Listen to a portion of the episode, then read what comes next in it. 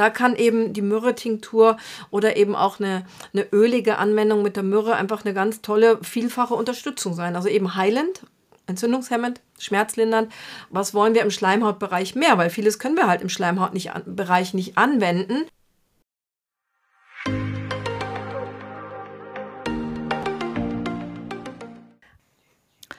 Hallo, hier spricht Sabrina Herber von Vivere, der Schule für Aromatherapie und Aromapflege aus dem bitter, bitter kalten Hunsrück, sogar mit Puderschnee äh, in der Luft und auf dem Boden. Also es weihnachtet sehr.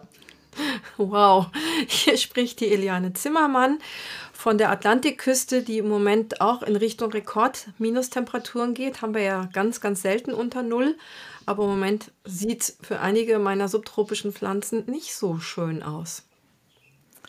Willkommen in unserem Podcast Aromatherapie für deine Ohren.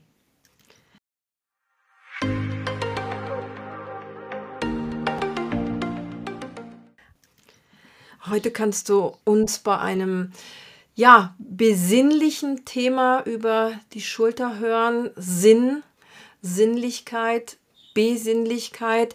Wir wollen mal so ein bisschen ja, so traditionell christlich-biblische Themen. Letztendlich gehen sie wahrscheinlich sogar zurück auf die alten Ägypter, so ein bisschen durchleuchten und haben uns da so drei Hauptöle vorgenommen, mit denen wir so ein bisschen, wie das neulich jemand so nett lobte, so ein bisschen Ping-Pong machen über diese Düfte. genau. Und äh, wir haben aber auch festgestellt, dass wir einen ganz, ganz schönen ja, Seminar und äh, Meetingabschluss gestern beide unabhängig voneinander hatten und ähm, haben überlegt, äh, wie kann das so sein, dass es gestern gerade so an dem Tag so wirklich sehr erfüllend und so bereichernd war. Mm, wir haben immer eigentlich schöne Seminare, aber gestern war es irgendwie so besonders. Und äh, Eliana hat dann gesagt, vielleicht hängt es zusammen, dass gestern ja, die heilige Lucia gefeiert wurde. Ja, das ist so ein Feiertag, der, glaube ich, in unseren Breiten nicht wirklich bekannt ist. Der Name Lucia, Luz, ich spreche Portugiesisch, Luz, Luce heißt ja das Licht. Und in den skandinavischen Ländern, in den drei Ländern nördlich von uns, da ist es tatsächlich ein ganz wichtiger, ja, ein Feiertag. Die Kinder feiern, die Kinder kriegen Lichtkränzchen, Kronen auf die feiern das Licht und das war tatsächlich eine alte Feier zur Sonnenwende. In Skandinavien ist ja bekanntlich je weiter nördlich, desto dunkler. Und da das, spielt das Licht natürlich noch mehr Rolle als bei uns, wenn es dann an manchen Tagen wirklich gar nicht mehr hell wird. Bei uns wird es ja noch einigermaßen hell, wenn das Wetter mitspielt. Und das ist schon irgendwie so ein besonderer Tag. Ähm, ich hatte so gestern das Gefühl, es ist so eine nette, gute Energie in der Luft. Und ich denke, das spiegelte sich tatsächlich sich so bei unseren beiden unabhängigen Meetings und, und Webseminaren auf eine sehr, sehr nette Art wieder. Und wir haben jeweils ganz, ganz schöne Komplimente bekommen. Also ich bin gestern wirklich überschüttet worden, weil es ging um die Chemie, um die Duftchemie. Und zwei Damen sagten, also wenn ich so die Chemie gelernt hätte in, in der Schule, dann wäre es mir einfach wesentlich besser gegangen. ja, ich habe auch gestern zwar nur ähm, ganz, ganz klein die Biochemie unterrichtet im Basisseminar, da macht das Ganze ja so vier Stunden aus und dennoch mache ich das ja ganz anschaulich mit Hilfe meines Dorfes, was man ja auch im Buch Basics äh, findet, dieses Dorf. Und sie, die waren alle so begeistert und haben genau das Gleiche gesagt. Wäre Chemie in der Schule äh, so anschaulich erklärt worden, dann hätte es auch richtig Spaß gemacht und man hätte viel mehr Lust gehabt. Ich habe eine junge Zahnärztin jetzt in der Ausbildung, ganz spannend. Und die hat gesagt, ich bin eigentlich nur mit Mühe und Not durch Chemie durchgerutscht. Und jetzt, jetzt hatte ich so Bammel davor und du hast es heute so schön gemacht. Ähm, ich hätte mir vorstellen können, dass es eins meiner Lieblingsfächer geworden wäre, wenn es im, im Studium einfach ein bisschen anschaulicher gewesen wäre. Und äh, tatsächlich, ähm, du hast auch gerade die dunkle Zeit angesprochen, Eliane. Ähm, ganz ganz automatisch bin ich im Moment tatsächlich immer umgeben von unserer neuen Mischung, dem Seelenbalsam. Und da ist Orange drin, was ja so ein bisschen stimmungsaufhellend, also die Stimmung aufhellen, im wahrsten Sinne des Wortes Licht bringen. Und da ist auch der Weihrauch drin, der ja auch heute ein Thema ist. Und natürlich, wie soll es anders sein, ist Vanille mit in dieser Mischung drin. Und die liegt einfach ständig irgendwie um mich rum, auf irgendeinem Tüchlein aufgeträufelt und ähm, die, die, ja, ist mir jetzt gerade so spontan äh, eingefallen, als du das Thema Licht angesprochen hast. Apropos Licht, du hast eben auch noch überlegt, ob man nicht vielleicht äh, den Luzifer mal diskreditiert hat in der Vergangenheit, weil du gesagt hast, eigentlich heißt das doch auch was, ist doch eigentlich auch, kommt ja auch von Licht bringen. Ja, ja ich finde es ganz spannend, wie sich solche Bedeutungen verändern. Und ich, ich, ich kenne mich da jetzt überhaupt nicht aus, aber Lucifer, Luz, das Licht, Luce und äh, Ferre heißt tragen und bringen. Ich musste ja, wie gesagt, das habe ich schon oft erwähnt, das schreckliche große Latinum machen. Und das ist der Lichtmacher und der Lichtträger.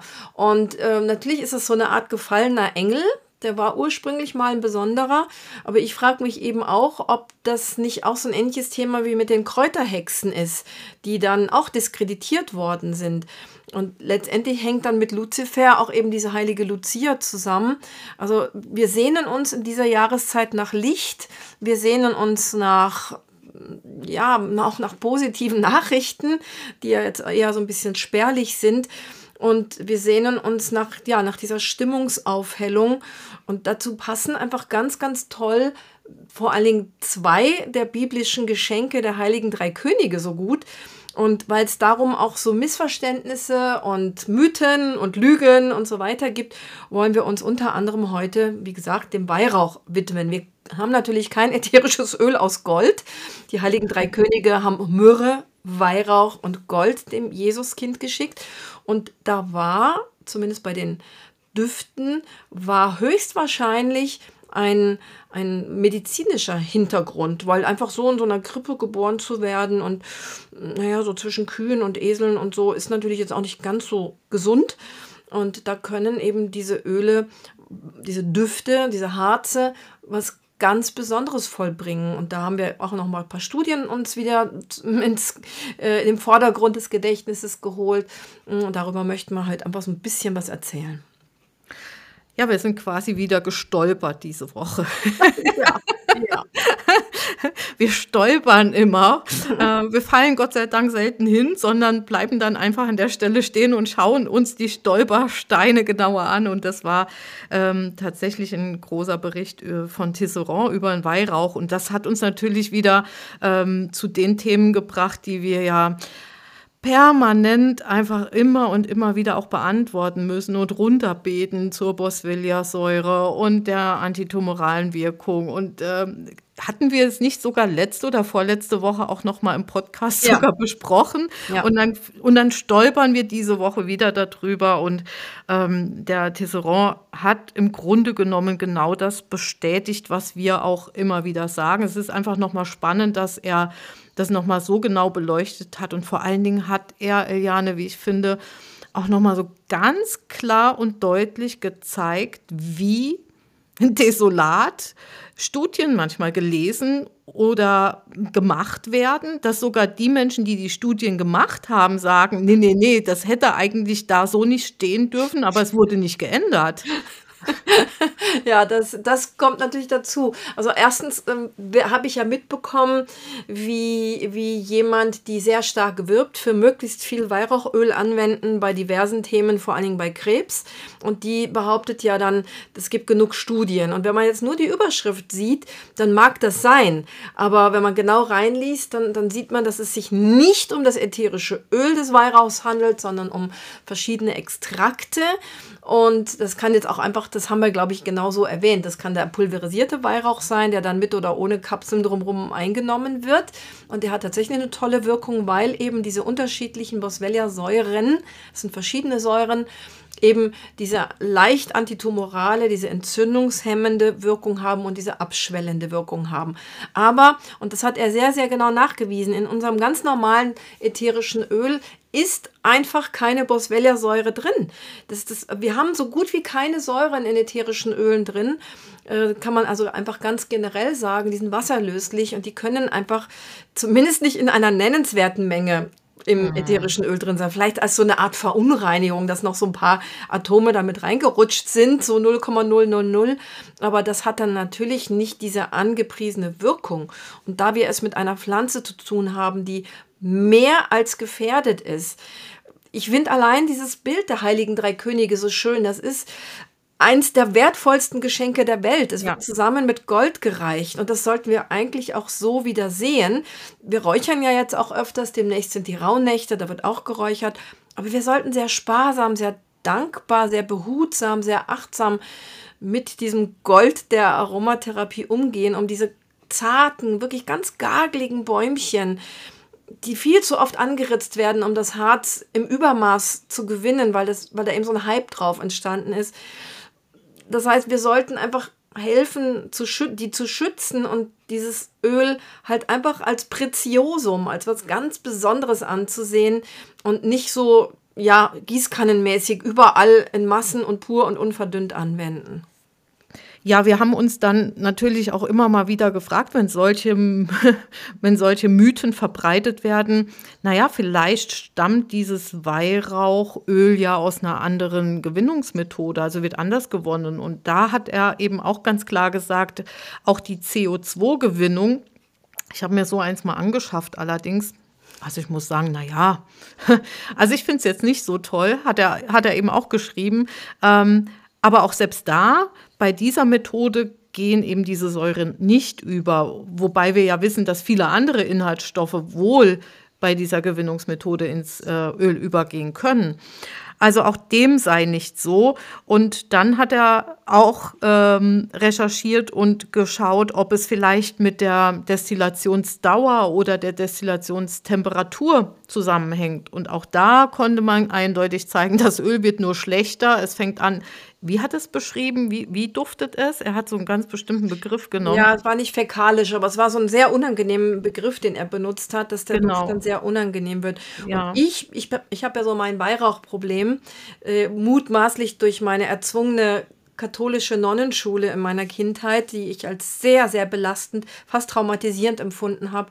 Und natürlich war da stets und ständig überall Weihrauch in der Luft, wobei ich heute überhaupt kein Problem habe mit geräuchertem Weihrauch. Aber wenn ich am Fläschchen rieche, egal. Ich habe schon so viele verschiedene Anbieter mit Weihrauch ausprobiert. Ich kriege dann fast so eine Art Wirkreiz. Für mich mhm. ist da ein, eine Duftkomponente drin, die ja eben auch so in diese Richtung, ich will nicht sagen fäkalisch, aber doch ganz grob in diese Richtung geht. Kann nichts mhm. dafür. Kann leider nichts dafür. Ja, da hast du etwas verankert, Ja. was irgendwie nicht, nicht stimmig ist. Ja. Ja, und dann ähm, haben wir noch was gehört, wo wir auch ähm, nochmal drüber sprechen sollten. Ähm, es gab wohl jemand aus der Aromatherapie-Szene, der wiederum gesagt hat, es gibt Vitamin C in ätherischen Ölen. Und da haben wir auch wieder sind wir, beim, sind wir auch gestolpert quasi oder draufgestupst worden und haben uns da auch noch mal ein bisschen tiefer mit befasst und haben auch wieder einfach wieder geguckt und geforscht, ist das überhaupt eigentlich möglich? Also kann das denn wirklich sein? Und wir sind wieder zu dem Schluss gekommen, nein, es kann vermutlich nicht sein. Und wenn dann in mini, mini, mini Spuren, so wie mit der Boswellia-Säure. Und das ersetzt in keinster Weise auf jeden Fall äh, unsere, unseren Vitamin C-Bedarf. Also schon mal gar nicht, wenn wir die Öle äußerlich anwenden, so wie wir es eben ja auch empfehlen. Ja, also auch andere Vitamine. Also es hieß tatsächlich, die fettlöslichen Vitamine sind in den ätherischen Ölen und die wasserlöslichen Vitamine sind in den Hydrolaten. Aber das weiß doch eigentlich jeder, wenn man, wenn man irgendwas kocht, egal welche Pflanzen, Pflanze wir kochen, wir sollen sie nicht zu lang und sehr schonend kochen, weil sonst sind ja gar keine oder kaum noch Vitamine drin. Klar, es gibt ein paar Vitamine, die sind relativ hitzestabil. Aber äh, das, die Destillation ist so ein brutales, so ein langes Verfahren. Die meisten Pflanzen werden in Richtung eine Stunde, wenn nicht sogar zwei, drei Stunden und in ganz Ausnahmefällen wie Ut oder wie Ylang Ylang, da wird 24 Stunden destilliert. Das heißt, da kann gar nichts in diese Richtung, weder im Hydrolat noch im Öl enthalten sein. Aber wir, wir bleiben der Sache auf die Spur, auf der Spur. Wir werden da weiter forschen. Aber was man wirklich definitiv sagen kann, es sind keine Mengen, die für unsere Gesundheit relevant sind. Ne? Es mögen Mikrospürchen drin sein, klar, aber es sind keine Mengen, die irgendwie für uns eine Vitaminfunktion ausüben. Ja. Wollen wir mal über die Myrrhe sprechen? Ja, aber wir wollten noch eine Sache zum Weihrauch sagen. Ja. Und zwar, äh, es gibt diese wunderbare Studie, die ich schon oft in echten Seminaren früher zitiert habe, und zwar von der Uni Wien. Ach, genau. Da wurde, da wurde nur Weihrauch und Elemiharz. Das Elemiharz kennen wir jetzt nicht so gut, aber egal. Es wurde Weihrauch und Elemiharz in Apotheken quasi als Harz, als Klümpchen ausgelegt. Und es wurde vorher und nachher die Keimbelastung der Apothekenluft gemessen. Und ich kann mir vorstellen, dass eine Apotheke, genau wie eine Kirche und wie eine Arztpraxis, die wimmelt wahrscheinlich nur so von Menschen, denen es nicht gut geht.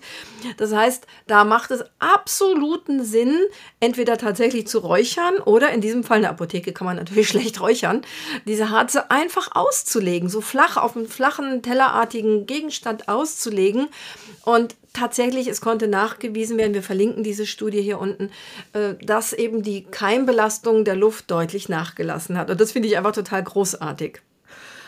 Aber Eliane, also mir ist noch bekannt oder ich glaube, das zu wissen, dass in den 50er, 1950er Jahren in Frankreich es sogar noch üblich war, Krankenzimmer auszuräuchern. Zum Beispiel, wenn jemand, nachdem er verstorben ist oder nachdem er entlassen wurde oder wenn viele oder wenn, wenn Keim, Keimbesiedlungen stattgefunden haben oder jemand schwer krank war, wurden die Zimmer ausgeräuchert.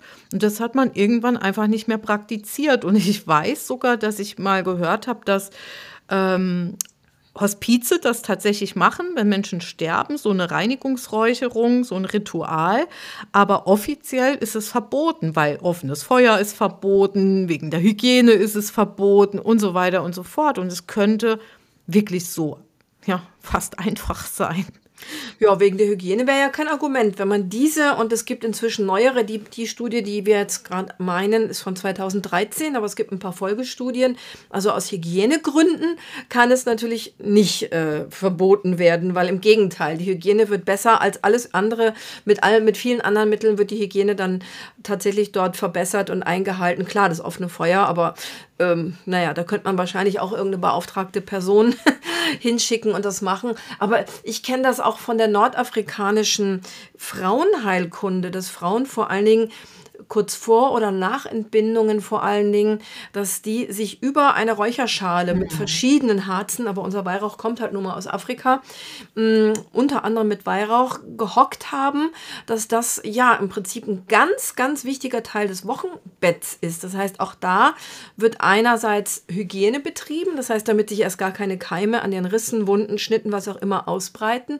Und zweitens haben ja alle Harze, kann man wirklich so durch die Bank sagen, eine hautregenerierende, hautpflegende, epithelisierende, granulationsfördernde Wirkung. Weil wenn ich einen, ba einen Baum anritze, dann sondert er dieses Harz ab, um sich zu verschließen, um Wundverschluss zu machen. Also hm. früher haben wir als Kinder so ein komisches Spray gehabt statt ein Pflaster. Ja, so genau. ist das, ne?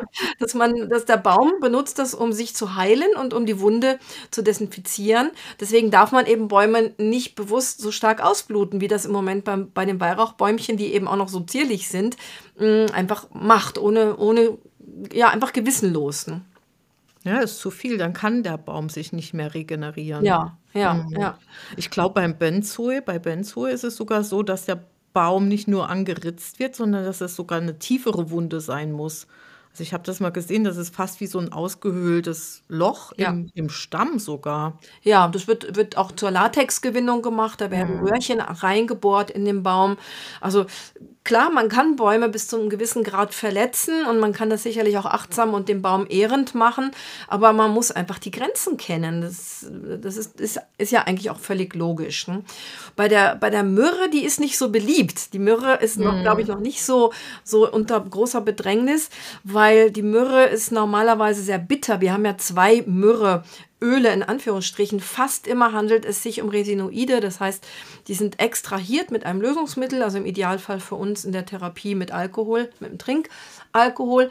Und die süße Myrrhe, die Opoponax, die ist noch unbekannter als die bittere Myrrhe, sozusagen die echte Myrrhe. Das war ja dann wohl die, die das Jesuskind bekommen hat. Und auch das ist eigentlich sogar ein altes mitteleuropäisches Mittel der Zahnheilkunde. Das, dieses Wissen ist auch fast verloren gegangen. Das ist äh, vor allen Dingen haben wir auch noch mal natürlich in der Vorbereitung noch mal ein bisschen genauer geschaut, ähm, dass die so sensationelle Inhaltsstoffe besitzt, die Myrrhe. Ähm, es sind wirklich bis auf Spuren von einigen anderen Inhaltsstoffen Sesquiterpenverbindungen, aber vor allen Dingen eine sehr unbekannte Sesquiterpenverbindung, ein sogenanntes Sesquiterpenoxid oder ein Furano-Sesquiterpen und dazu gibt es einen ganz, ganz komplizierten Namen. ähm, auf, auf jeden Fall haben wir eben festgestellt, dass ähm, aufgrund dieser Zusammensetzung die Myrrhe auch so, so wirklich so besonders ist. Und sie wird tatsächlich oder kann super gut, wie du eben schon gesagt hast, wie eben alle Harze oder wie die meisten Harze, äh, eine tolle Hautpflege darstellen. Ich kann, kann mir das gut vorstellen, auch in, in einem schönen Gesichtspflegeöl mal einen Hauch Myrrhe mit reinzumachen oder bei Ju Jugendlichen mit einer Akne ähm, tatsächlich das zu nutzen, weil sie wirkt ja auch entzündungshemmend außerdem, ja. Und ähm, vor allen Dingen, und das ist wiederum ein schönes Thema zur Weihnachtszeit, sie fördert einfach die Ruhe und die Sinnlichkeit und Sinn, sich auf die Sinne zu beziehen oder besinnlich zu sein, ist ja auch eins der Themen ähm, um die Weihnachtszeit. Aber nochmal zu diesen Furano-Sesquiterpenen. Wir haben äh, tatsächlich auch ein bisschen was an Studien dazu gefunden. Und es gibt sogar die Vermutung, dass diese Furano-Sesquiterpene mit ähm, unseren Opiatrezeptoren interagieren, was wiederum ähm, da, darauf hindeutet, dass sie einfach richtig gut geeignet ist, um uns ja zur Besinnung zu bringen, in die Ruhe zu bringen. Ja, und schmerzlindernd. Ne? Ich glaube, das war ja. eins der großen Einsatzgebiete, was ich von früher so, so kenne. Dass da konnte man in den Apotheken, wahrscheinlich gibt es das immer noch so als Randgebiet, die Myrrhe-Tinktur kaufen, also ganz stark aufgelöst mit Alkohol, äh, die gute Myrrhe. Und wenn man gerade so, manchmal hat man das so, dass irgendwie am Zahnfleisch im Mund irgendwelche Auas, auch so Aften sind oder irgendwelche undefinierbaren Stellen. Man hat vielleicht auch irgendwas Blödes gebissen und dann hat man sich so ein bisschen was aufgerissen. Und äh, gerade im Mundbereich ja. hat man oft das Gefühl, dass das eine Mikrowunde ist. Hat man das Gefühl, das ist alles total aufgerissen und wund. Wenn man dann hinguckt, ist es gar nicht so tragisch. Da kann eben die Myrrhe-Tinktur oder eben auch eine, eine ölige Anwendung mit der Myrrhe einfach eine ganz tolle, vielfache Unterstützung sein. Also eben heilend entzündungshemmend, schmerzlindernd. Was wollen wir im Schleimhautbereich mehr? Weil vieles können wir halt im Schleimhautbereich nicht anwenden. Und das wäre jetzt so eine typische Anwendung, die sogar sehr, sehr positiv ist. Es gilt natürlich auch für andere Schleimhäute, beispielsweise im, im Vaginal-, im Analbereich. Wenn da irgendwelche kleinen Fissuren sind, wenn, wenn da irgendwelche kleinen Auas sind, wäre drüber nachzudenken. Aber es ist halt ein klebriges, nicht Öl, wir sagen immer Öl, sondern es ist meistens ein Extrakt. Gibt es eben auch ganz selten mit CO2 hergestellt. Mm, das heißt, ähnlich wie Benzol müssen wir es halt entsprechend auflösen und ähnlich handhaben, stark verdünnen, damit es uns nicht alles wieder zuklebt. Die Tinktur ist ja aber die, die schmeckt ja, also wenn du das in den Mund machst, das ja. ist ja wirklich, das zieht, zieht dir ja die Spucke wirklich nach hinten. Da ist da, also das ist ja so adstringierend. Ja. Ich glaube, das ätherische Öl ist da wesentlich gemäßigter, was das betrifft. Also wenn man es wirklich mal in einem Mundziehöl oder sowas mit reinmachen würde. Aber, was aber bitter, ne? Sie ist sehr, ja, sehr ja, bitter. Ja. Ich habe mal mhm. so eine Extremphase am Anfang der Wechseljahre gehabt, wo ich so wahnsinnig heiser war. Also da hat dann auch das Sanddorn-Fruchtfleischöl nicht wirklich geholfen. Und da habe ich gerne mal so einen Eintropfen Myrrhe auf ein Stück Würfelzucker getan und das dann einfach ganz, ganz lange, über zwei Stunden oder so im Mund gelutscht. Und äh, sie ist schon saubitter. Aber weißt du, was spannend ist? Ich habe lange überlegt, was, was die, ich habe versucht, diesen Duft der Myrrhe irgendwie zu analysieren. Und das fällt mir so schwer, weil der ist wirklich total anders als absolut alles andere, ja. was, was ich sonst kenne. Aber es gibt da so eine Nuance. Und als wir das eben so recherchiert haben, habe ich gedacht, genau, genau das ist es, nachdem ich gesucht habe, immer bei meiner eigenen Nasenanalyse. Es sind es ist ein Hauch oder Spuren von Zimtaldehyd und Eugenol drin, mhm. was ja auch wiederum für die Schmerzlinderung sprechen würde, so ein bisschen. Ja. Ja, und auch für dieses Festliche. Ne? Wir haben mhm. in, in dieser kalten, besinnlichen, festlichen Periode, haben wir oft den Wunsch nach solchen ja, wärmenden und umhüllenden und einen Mantel umlegenden Düften.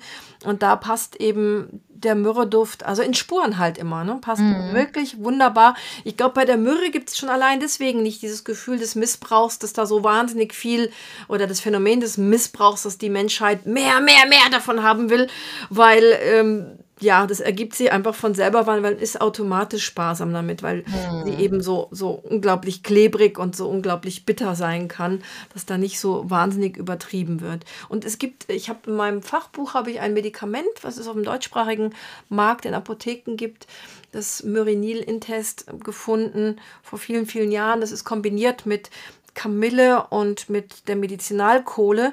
Das wird nicht nur bei Durchfallerkrankungen oder Durchfallepisoden empfohlen, sondern auch bei Colitis ulcerosa. Also haben wir wieder die Entzündung, Itis, Entzündung und auch den Reizdarm wird das sehr empfohlen. Also das kann man, glaube ich, im Moment in jeder Apotheke kaufen, wenn man einfach darmtechnisch mh, hm, nicht auf der Höhe ist. Mm, apropos, im Moment sind ja unglaublich viele Bronchialerkrankungen im Umlauf. Also so viele mehr wie, wie, wie all, alle Jahre sogar vor Corona. Also es ist, ich höre es an allen Ecken und Enden. Auch gestern hat mir es eine Frau aus der Apotheke bestätigt, die in meinem Kurs ist, die gesagt hat, also es ist so eine Bronchitis, die mehrere Wochen andauert, die die Menschen plagt mit Fieber und allem. Und ich glaube, es könnte eine gute Möglichkeit sein, auch gerade so bei spastischen Atemwegserkrankungen äh, mit der Myrrhe zu inhalieren. Natürlich nicht im Pariboy, weil da wird sie alles verkleben, aber so ganz klassisch mit so einem so einer Dampfvernebelung mit, mit Kopf über, über heißem Wasser und sowas. Ich glaube, das könnte die Atemwege richtig gut beruhigen. Ja, und das ist auch das, was wir gerne vergessen, dass die Harze sind einfach ganz besonders schön, um Atemwege zu pflegen. Gerade wenn Menschen nicht so diese, diese medizinischen Düfte oder Gerüche haben wollen oder wenn wir bei ganz empfindlichen Menschengruppen einfach aufpassen müssen mit den eukalyptischen Düften, dann sind eben Harzinhalationen und Harzeinreibungen, die meisten unserer, unserer positiv gesinnten Menschen kennen ja auch unser, unseren Bronchientröster mit Benzoeharz, könnte man natürlich auch mit anderen anderen Harzen machen. Also da wäre die Myrrhe auch prädestiniert, die stattdessen anzuwenden, weil eben diese zineoligen Düfte, die sind einfach für viele Menschen nicht angenehm, also einfach mal so nicht angenehm oder die sind sogar problematisch. Und auch da haben wir jetzt wieder so, eine, so einen Stolperstein vor kurzem gehabt. Ja, gest, vorgestern in meinem Kurs ähm, saß eine Teilnehmerin und die hat eben erzählt oder hat mich gefragt, was ich denn davon halte, dass man jeden Tag äh, im Winter einen Tropfen Ravinsara-Öl auf ein Stück Würfelzucker macht und es einfach so einnimmt. Ähm, das hat sie auf einer internen Schulung kennengelernt und die Dozentin war total begeistert und hat gesagt, das macht sie den ganzen Winter über. Ui. Aua, ja. ah, aua, ja. ja. Also ähm, ich, also ich, ich verstehe es einfach nicht. Also wir haben ein Öl, was wir mit dem Ravensara-Öl, was ein ganz tolles Öl ist bei viralen Infekten, aber auch durch den hohen Seniolgehalt, um den Schleim zu lösen und die, um die Atemwege zu befreien. Ähm, sicher ein tolles Öl, was man auch schon bei etwas ja, größeren Kindern, so ab vier, fünf Jahren in der entsprechenden Dosierung durchaus anwenden kann. Aber dann, wenn was vorhanden ist, also wenn was zu behandeln ist und nicht zur Prophylaxe. Das ist kein Vitamin D, das ist kein Zink, das ist kein äh, Vitamin C, das ist, das, das ist ein Mittel, was man gezielt anwendet, wenn wir etwas behandeln möchten damit. Und wir sehen da so null Sinn drin. Null. Also es ist auch was anderes, wenn ich ein Sandorn Fruchtfleischöl, das kann ich wegen mir tropfenweise über den Winter nehmen. Das ist kein Problem. Aber, hey Jana, was sagst denn du dazu? Ja, ich finde es auch ein bisschen schade, wenn man sozusagen pharmakologisch aktive Moleküle Ja. mh, zur Prävention einnimmt, weil wenn uns dann wirklich was ganz Brutales überfallen sollte, dann kann es tatsächlich sein, dass es dann nicht mehr so die volle Wirkung entfa- entfaltet oder entfällt, entfaltet, keine Ahnung. Mm, Das ist ja auch ganz ähnlich bei der Kamille. Man soll Kamille nicht als Dauertee, als Haustee, als äh, jeden Tag trinken, weil wenn dann mal irgendwie eine mega Entzündung im Körper ist oder im Mundbereich, dann wirkt sie unter Umständen nicht mehr so gut, wie wenn wir sie einfach aufbewahren, an, vor allem dann eine Medizinalkamille nehmen, um eben ganz konkret was zu behandeln. Natürlich ist jetzt Rabinsara eins der milderen Öle und es wird wahrscheinlich jetzt nicht so schaden, wie wenn Leute jeden Tag Zitronenöl einnehmen oder Oreganoöl einnehmen. Es ist für Leute, für gesunde Erwachsene ist es sicherlich ein bisschen milder, aber im Grunde genommen ist es unnötig. Wenn man diese Prävention machen will, ist eben das Sanddorn Fruchtfleischöl und auch das Schwarzkümmelöl sind da einfach mehr Sinn. Das sind letztendlich Lebensmittel und die Genau. kann man häufiger, im schlimmsten Falle täglich einnehmen. Man macht normalerweise dann immer mal wieder eine Pause. Aber die fetten Öle wären dann sinnvoller und überhaupt bei der Ernährung mehr auf die fetten Öle achten, weil die sind ja auch für unser Immunsystem wichtig und wie- unser stets und ständig runtergebetetes Omega-3. mm, Das heißt, auch das ist ganz, ganz wichtig in der Prävention, aber eben jetzt nicht so ein pharmakologisch sehr spezifisch aktives Molekül, was eben nicht nur sekretolytisch, also schleimlösend ist, sondern auch bei, bei COPT, also bei dem sogenannten Raucherhusten, angewendet werden kann, aber dann innerlich. Die Studie, ähm, die dazu, mir dazu bekannt ist, von, von Dr. Jürgens von der Uni Bonn, der, der hat das wirklich untersucht und man kann das wirklich Eukalyptol oder Cineol kann man in Kapseln tatsächlich innerlich einnehmen. Das wirkt dann systemisch über das Blut verteilt auf den ganzen Körper. Aber jemanden mit diesem COPD, mit dem COPT, würde man nicht inhalieren lassen mit solchen scharfen Ölen. Also es kommt oft so, so sehr auf die Art der Anwendung an. Nicht, nicht nur auf was nehme ich, sondern wie nehme ich es. Und das ist auch wieder so ein Punkt, weil es wird so häufig gesagt, es gibt eine Studie, dass sich eben diese seniolreichen ätherischen Öle oder andere, andere äh, Medikamente, ähm, ah, nee, die ätherischen Öle, genau. Es gibt eine Studie und das, äh, und das schadet nichts bei COPD. Aber genau da wird, wird wieder Äpfel mit Birnen verglichen. Und da muss man eben genau hinschauen. Ist es da ist damit die systemische Anwendung, die Einnahme gemeint, oder ist es die Anwendung, dass ich es inhaliere oder einreibe? Und ich glaube, das wird eben häufig verwechselt oder vielleicht sogar bewusst unterschlagen. Ich weiß es nicht so genau. Auf jeden Fall hat äh, Ravinsara oder Eukalyptus, wie auch immer, die haben einen relativ hohen Anteil Siniol. Und Siniol ist halt eben eines der schleimlösendsten Inhaltsstoffe, die wir haben in ätherischen Ölen.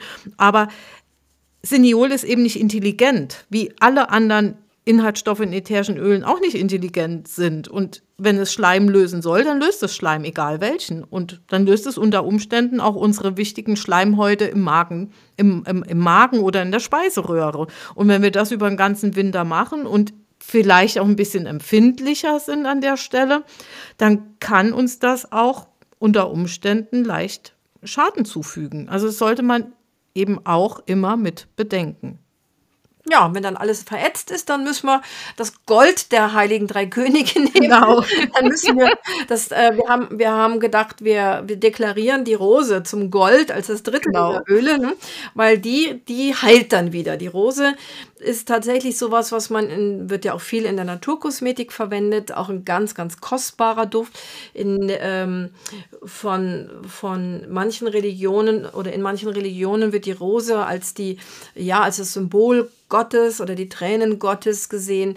Das heißt, die Rose hat vielleicht nicht so für die christliche Religion, aber wir kennen ja auch die Rosenkreuzer durchaus für, für bestimmte spirituelle, mystische oder eben religiöse Gruppen hat die Rose sicherlich einen ähnlichen Stellenwert wie, wie der Weihrauch und die Myrrhe. Und deswegen finden wir, das passt einfach gut dazu, weil wir halt nun mal, wie gesagt, kein, kein Goldöl haben.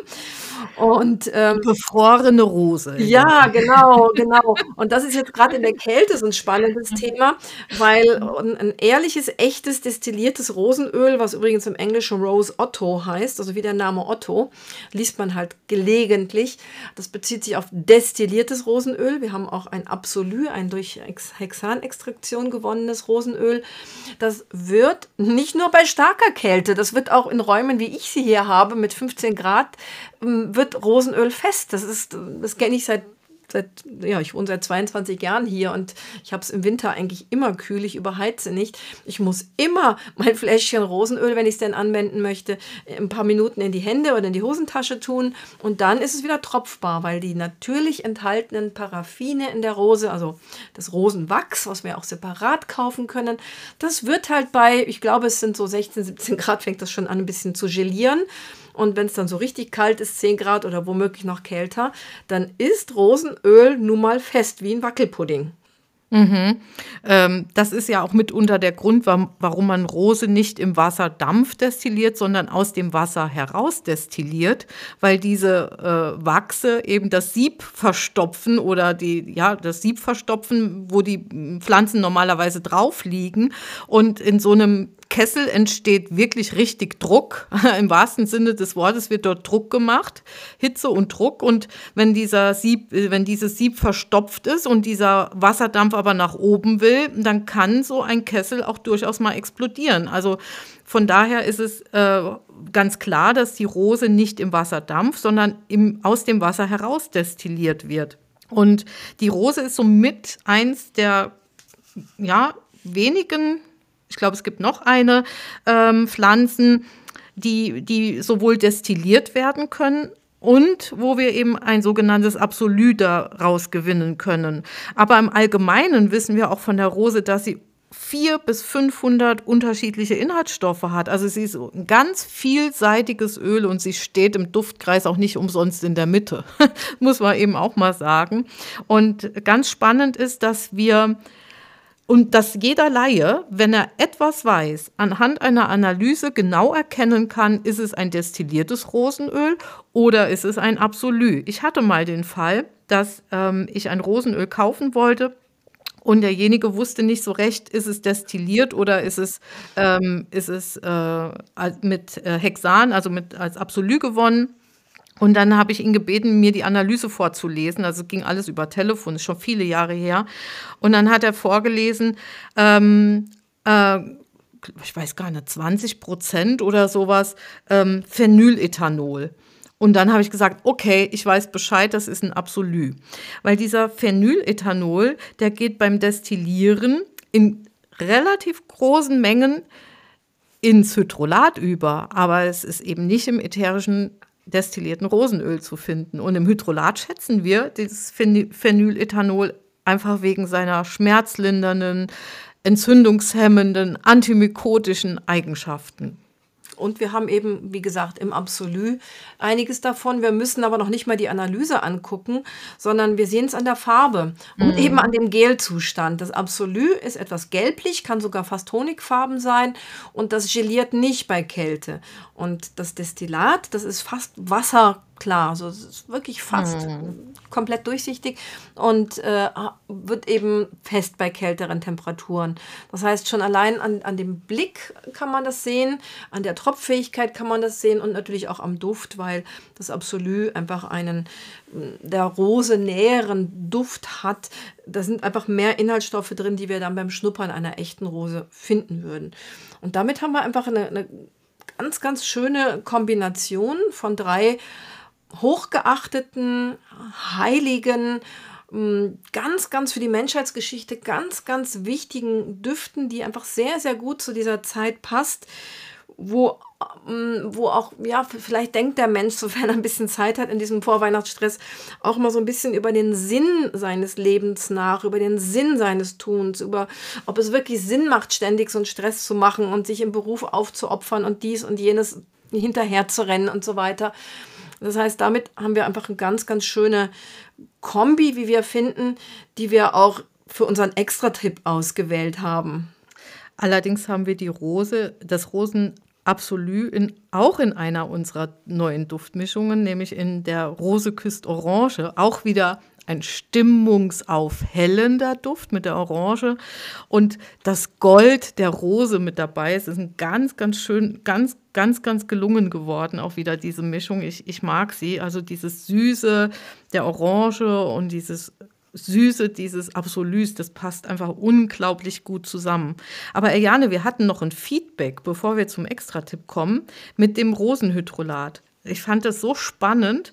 Da ging es um eine Mandeloperation. Du hast auch, glaube ich, unserer Zuhörerin nochmal geantwortet. Es ging um eine Mandeloperation bei zwei kleinen Jungs wenn ich es richtig in Erinnerung habe, gell? Und der, ja. eine, der eine wollte, glaube ich, aromapflegerisch behandelt werden und der andere eben nicht.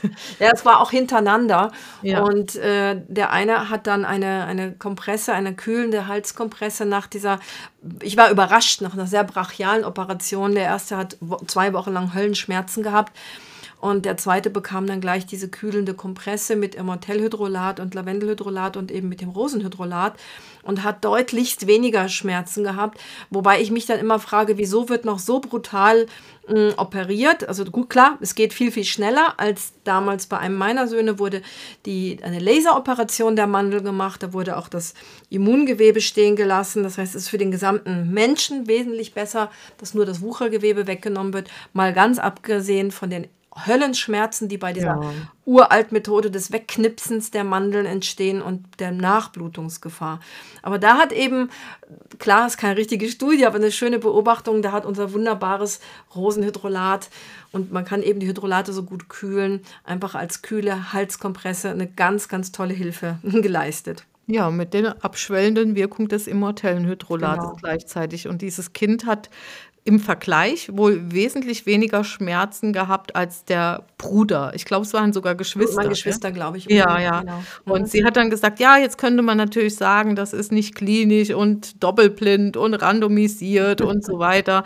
Aber wir sagen uns dann immer, meine Güte, das kostet zum einen nicht viel und zum anderen, es war ein Versuch wert und dem, das Kind hat vermutlich davon profitiert. Es hat auf jeden Fall funktioniert und es, das Schlimmste, was hätte passieren können, es hätte nicht funktioniert. Ansonsten wäre weiter nichts passiert. Ja, vielen Dank an die Einsenderin, die sich die Mühe ja. gehabt hat, so eine langes, lange, lange Rückmeldung zu schreiben. Die war ja. wirklich sehr, sehr schön. Ja, sollen wir damit mal zu unserem Extra-Tipp ja. für heute kommen? Genau, und wir haben uns was überlegt. Natürlich ähm, zu unseren drei äh, heiligen Düften, Myrrhe und äh, Weihrauch und Rose. Rose. Und wir haben uns überlegt, einen Besinnlichkeitsroll-on für euch ähm, ja, bekannt zu geben in unserer Rezeptur.